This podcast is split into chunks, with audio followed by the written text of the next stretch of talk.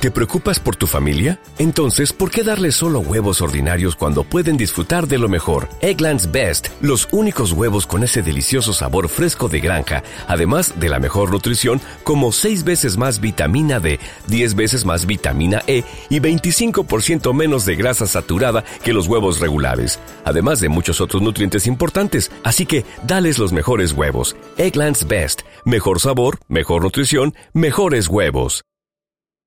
La cafetera y Neutral presentan Plata o plomo. El mundo en series.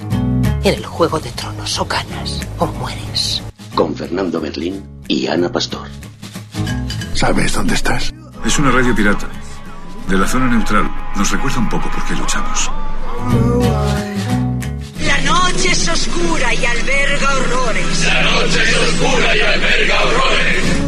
Nada cambia de golpe. Si estuvieras en una bañera que se calienta poco a poco, morirías hervida sin darte cuenta. Estamos juntos. Somos un trío. Nosotros vivimos románticamente juntos. Hola, habla con Walter White. Usted dijo que estaba casi muerto, ¿vale? Dijo que moriría en cualquier momento. Éramos capaces de ser y hacer todas esas cosas porque estábamos informados por grandes hombres, hombres reverenciados. Plata o plomo, el mundo a través de las series, a través de las películas, a través de los documentales, con Ana Pastor de Neutral. Ana Pastor, muy buenos días.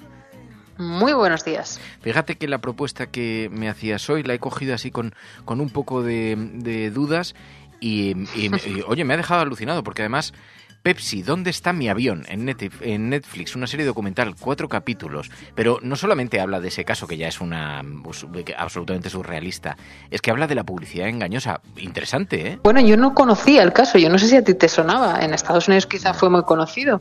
Pero bueno, es la historia de un anuncio de Pepsi. No sé quiénes estén eh, nuestras edades recordarán, o superiores, eh, recordarán que hubo una guerra brutal eh, en anuncios de televisión entre Pepsi y Coca-Cola, la batalla de las Coca-Colas, de las colas, de las Pepsi-Colas, eh, en la que intentaban pues ser cada uno de ellos el que más vendía. ¿no? Pepsi inició una estrategia muy agresiva desde el punto de vista pues, de los anuncios y fichó a grandes estrellas, pues desde Shaquille O'Neal, Cindy Crawford fue, supongo que eso tú te acordarás, incluso Michael Jackson sí. hizo algún anuncio de Pepsi también, y parecía que empezaba un poco a ganar la batalla, aunque siempre Coca-Cola era la número uno del mundo. Y en un momento dado hicieron un anuncio eh, que yo tampoco recordaba y que es el hilo conductor de toda esta historia de este documental, de este documental en el que eh, te regalaban, si entregabas puntos con, con arrancando una parte de la etiqueta, pues según los puntos que tuvieras te podían regalar pues una camiseta de Pepsi, una bolsa de Pepsi. Todo lo que le gustaba a los niños. Camisetas, gorras, chaquetas de cuero, vaqueras y gafas de sol. Pero el lanzamiento de la campaña era su propaganda. No era la misión más sexy del mundo. Comprar nuestras cosas y luego hacernos propaganda. La propaganda divertía a la gente, les atraía y los hacía hablar sobre la marca. Queríamos que recordaran la propaganda y el programa. Cogimos cada céntimo que teníamos y lo invertimos en las propagandas y en esta idea veías a todos estos personajes de los que hemos hablado muy conocidos utilizando algunas de esas prendas. En este anuncio lo novedoso es que hacían una broma en el final, decían que si conseguías 7 millones de puntos Pepsi podías conseguir un caza y entonces se veía cómo aterrizaba, cualquiera que nos escuche puede buscar ese anuncio, aterrizaba el caza en el instituto del chico protagonista del anuncio. ¿Qué ocurre? Que hay un chico de esa misma edad viendo la tele en su casa y cuando ve el final del anuncio y dice por 7 millones de puntos tienes un caza, eh, ve que no hay letra pequeña, que no dicen en caso de conseguir los 7 millones de puntos en un solo día o alguna cosa que te lo impidiera, y el tipo se pone a pensar cómo conseguirlo. Y a partir de ahí se desencadena una historia divertidísima de, de este chico mmm, buscando la manera de conseguir los 7 millones de puntos, encuentra eh, a una persona que le ayuda a eh, comprar de alguna manera los 7 millones de puntos por 700 mil dólares y esos 700.000 dólares le harían conseguir el caza, que cuesta, pues imaginémonos, millones y millones de dólares. Es un caza de guerra de los que hemos visto en, películas varias, ¿no? Pero un caza real. Incluso llega a llamar al Pentágono para preguntar si, al ser un, un avión militar, si, si, pueden estar en el mercado, digamos, si alguien puede comprarlos. Y le dicen que sí, lo único que hay que comprarlos de seis en seis y que son cada uno treinta y tantos millones, pero que sí que se puede comprar. La historia y claro, es muy freak. Se alucinan colores. Lo vi y me quedé completamente anonadado. No había letra pequeña. Era una oferta legítima. No me importa lo que digan. Ganaré ese caza. Yo estaba como, ah, mierda. Lo emitieron y nadie se dio cuenta. La base del vídeo era muy clara y era el avión de caza. Siete millones de puntos. Claramente era una broma. Nadie ofrece equipos militares como premios. Claro, porque es la ocurrencia de un publicitario, de un creativo publicitario que dice, bueno, vamos a introducir un pequeño guiño, una pequeña broma, que pues si se reúnen tantos puntos, les regalamos un avión militar y hay alguien que decide llevar esto hasta el final. Pero luego, a mí lo que me ha gustado es que es un recordatorio de la publicidad de los años 80 y en el propio documental que está facturado fabulosamente. El, el, el docu está muy bien hecho, de estos documentales de, de Netflix que tienen muchísima calidad. Y recuerda un poco todas estas publicidades de los años 80, una auténtica carrera por ofrecer publicidades enormemente creativas. Dice, en aquel momento fue un salto en la publicidad Dicen algunos creativos publicitarios que se hicieron los mejores anuncios de la edad dorada de la televisión, que nunca se han vuelto a hacer anuncios como aquellos, y eso, un avión de combate aterrizando en un instituto para para, eh, para eso, para ofrecerse en el, en el sorteo, que luego obviamente no existía. Pero es que los creativos de Pepsi decían que cómo alguien se pudo creer el anuncio, que era una pequeña broma, un guiño, pero claro, no pusieron letra pequeña, ¿no? Que esa es la cuestión. Coca-Cola era líder del mercado, era la cola original, así que Pepsi era la gran marginada desde el principio. Pero su arma más fuerte era su publicidad. Pepsi, Pepsi. Take the Pepsi Challenge. Tell me which one you chose. Pepsi. Madonna, Michael Jackson, Marlon Brando, Britney Spears. No quiero nombrarlos a todos, pero en realidad los estoy nombrando. Son todos con los que he trabajado. Sentías que estabas en el grupo de moda. You have to have a different kind of brain to like come up with the bears dancing to the village people. La gente lo hubiese dado todo para trabajar con Pepsi. Creamos una obra maestra en la historia de la publicidad. Y todo para ganar la guerra de la cola. Claro, pero eso en otro país, en el nuestro, se hubiera sobreentendido, allí también, que era una broma, era un guiño. De hecho, se acababa de estrenar hacía poco una película que quizá hay gente que la recuerde también de Arnold Schwarzenegger que se llama, me parece que Mentiras Arriesgadas, y en el que sale ese tipo de avión, ese tipo de caza. Entonces, era un guiño, como tú dices, del, del creativo que había hecho la publicidad.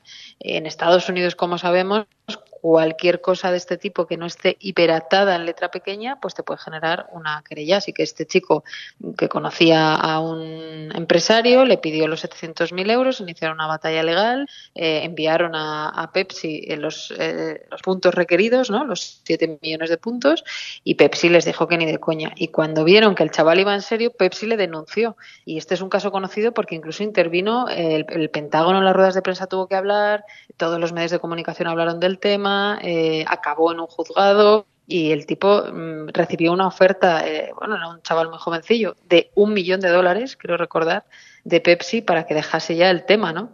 Y él se negó, él quería su caza, decía que en la publicidad ponía que podías conseguirlo, él había puesto encima de la mesa los 7 millones de puntos y que quería su caza, no quería una eh, oferta de ese tipo, ¿no? Y bueno, debió cogerla, esto es como en los concursos, la verdad, porque, porque luego se quedó sin una cosa y sin la otra, pero, pero está muy bien hecho, hay muchos guiños noventeros eh, en la manera en la que está rodado también, y luego hay personajes fascinantes, ¿no? El abogado que, fichan es un tipo que en realidad no era abogado, pero que consiguió eh, que una actriz porno denunciara a Trump por, por chantaje, creo recordar, se había hecho conocido ¿no? en los medios por eso, y entonces, bueno, alguien se lo presenta y es el que le lleva el caso. Y, y bueno, es divertido por, por ese mundo americano tan friki, como dices tú, y tan noventero.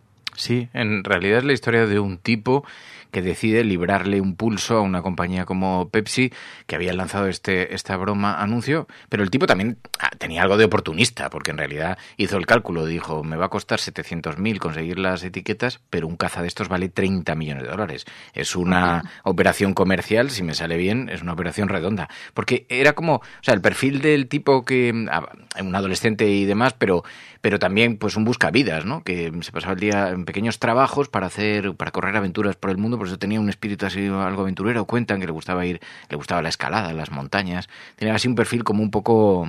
Muy emprendedor. Bueno, sí, incluso te diría que emprendedor, porque él eh, la primera vez que empieza a darle vueltas a esto la cabeza, incluso, incluso hace un plan de negocio, ¿no? De cómo puede conseguir eh, pues ese número de puntos, cuánta, cuántas Pepsis tendría que tener para conseguir ese número de puntos, quién se las podría proporcionar, dónde tendría que guardarlas, durante cuántos años, etcétera, etcétera. O sea que no es solo pone la tele y ya está. En realidad había montado como un plan, ¿no? Es verdad que la publicidad, si tú la ves, quizá no computaría en una publicidad claramente engañosa, porque el guiño, no sé si tú tienes esa sensación al ver el anuncio, el guiño es evidente, es un guiño de, se baja del caza el chaval y dice esto es mejor que ir en autobús al, al colegio y entonces no te imaginas que nadie va a Pues, postularse para Pues conseguir no sé qué caza. decirte, ¿eh? Yo, lo, yo sí, yo cuando... A ti te veo, a ti te no, no, veo. es que yo cuando he visto el anuncio dicen, puedes conseguir esta gorra, esta camiseta, esta no sé qué, y hasta este caza. Entonces dices, bueno, pues será imposible, será muy difícil, porque además creo que él hizo el cálculo que necesitaba beberse 190 botellas de Pepsi junto a su familia durante 100 años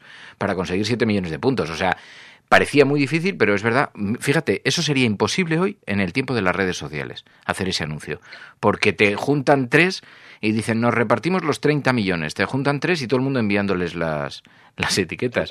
Pero en aquel tiempo, claro, en los 90, pues no podías coordinarte con otros. Y, y este busca otro vericueto diferente e intenta recurrir a los tribunales. Pero vamos, de milagro que no lo consiguió. Exacto, y aún así pone en jaque nada menos que a Pepsi. O sea, y además es, es gracioso porque salen los creativos durante todo el documental, de, habían hecho, eran los creativos que hacían toda la publicidad de Pepsi. Entonces, claro, no podían ni imaginarse que en una de las publicidades donde habían hecho un guiño gracioso y ya está, iban a tener este lío legal tan monumental que ya les, les complicó la existencia por muchos años hasta que ya se resolvió. Así que yo no conocía el caso, me ha parecido súper interesante y creo que además es, es divertido como está contado para verlo, muy entretenido. Es, es muy peculiar. Te voy a decir que eh, antes de ver el documental, en el comienzo, me, me daba una cierta simpatía a Pepsi. Y mientras el documental iba avanzando, les iba cogiendo un poco de manía. Digo, la publicidad le salió muy mal porque se podían haber buscado una salida ingeniosa. Pero. Eso también lo, eso también lo dicen, ¿eh? Acuérdate que en el documental también dicen eso. Dice, joder, parecíamos una marca antipática, ¿no? Con esto nos, nos Claro. posicionamos en contra de un chaval que tenía un sueño. Claro, que su claro. sueño encima se lo habíamos eh, generado nosotros. Bueno, y luego hay una cosa que me gusta mucho que también sale durante los cuatro capítulos, que es que a todos los que entrevistan, a los directivos de Pepsi, a los creativos, a los abogados, a él, tal, les hacen probar, sin que sepan cuál es cuál, una Coca-Cola y una Pepsi, para ver si aciertan. Entonces, durante todos los cuatro capítulos vas viendo que prácticamente todos fallan, incluidos los directivos de Pepsi, cuando Claro. prueban. Entonces es muy divertido porque van poniendo un marcador abajo de cuántos han acertado y cuántos van fallando mientras te están contando toda esta historia, lo cual demuestra que en el fondo tampoco eran tan, tan, tan, tan, tan, tan, tan diferentes. Total. Sí, además en la publicidad en Estados Unidos se puede permitir estos lujos que en Europa, aquí en España está prohibido, pero la de confrontar marcas. Es decir, somos mucho Sí. mejor que esta marca, somos mucho mejor que la Coca-Cola, eh, te va a sentar mucho mejor, te va a gustar mucho más. Ese tipo de cosas aquí no se pueden confrontar de esa manera en público, pero, pero ahí en Estados Sí, está Unidos más eh, era, regulado. era más frecuente. Pues muy interesante. ¿Dónde es Pepsi? ¿Dónde está mi avión? Pepsi, ¿dónde está mi avión? Esta serie documental en Netflix no te la puedes perder porque os va a gustar mucho. Ana Pastor Neutral, gracias. Muchas gracias. Plata o plomo. El mundo en series. En el juego de tronos o ganas o mueres. Con Fernando Berlín y Ana Pastor. ¿Sabes dónde estás? Es una radio pirata. De la zona neutral. Nos recuerda un poco por qué luchamos. ¿No te encantaría tener 100 dólares extra en tu bolsillo? Haz que un experto bilingüe de TurboTax declare tus impuestos para el 31 de marzo y obtén 100 dólares de vuelta al instante.